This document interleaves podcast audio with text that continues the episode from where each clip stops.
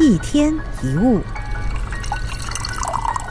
在日常生活当中，如果你仔细观察，就不难发现，无论大人或小孩，只要谈到他喜欢做的事，情绪就会特别高昂。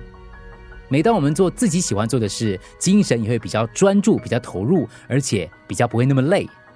比如说，有人去钓鱼，整整在湖边坐了十个小时，一点都不觉得累。为什么？因为钓鱼是他的兴趣，他从钓鱼当中享受到快乐。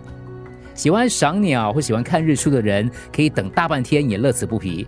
相反的，做不喜欢的事就意兴阑珊，像上班啊、上课啊，快迟到了爬不起床，或者才做一会儿工作就无精打采。英国一位著名的心理医师哈德菲的研究发现。我们大部分的疲惫是来自于心理因素，真正因为生理消耗而产生的疲劳是比较少见的。意思就是，你忍受沉闷的功课工作，又没有更高的抱负跟目标，没有让努力变得具有价值跟乐趣，并从中获得力量，这才是你累的原因。很多人做这行怨这行，总是说经济不景气，工作难找，前途暗淡。却很少人反过来想一想，这难道跟自己消极的态度没有关系吗？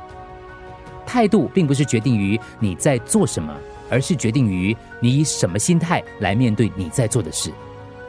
工作拿薪水是一回事，可是因为工作而服务别人，带给别人幸福又是另外一回事。我们应该喜欢自己正在做的事，应该每天带着热诚还有快乐来上班，或者上课，或是学习。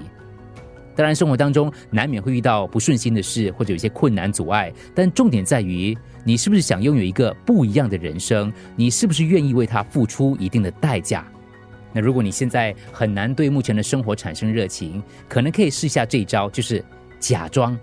怎么说？比如说，你认为自己没有吸引力，那你就要表现的好像自己很有吸引力的样子。你缺乏自信，你就要努力表现出很有自信的样子。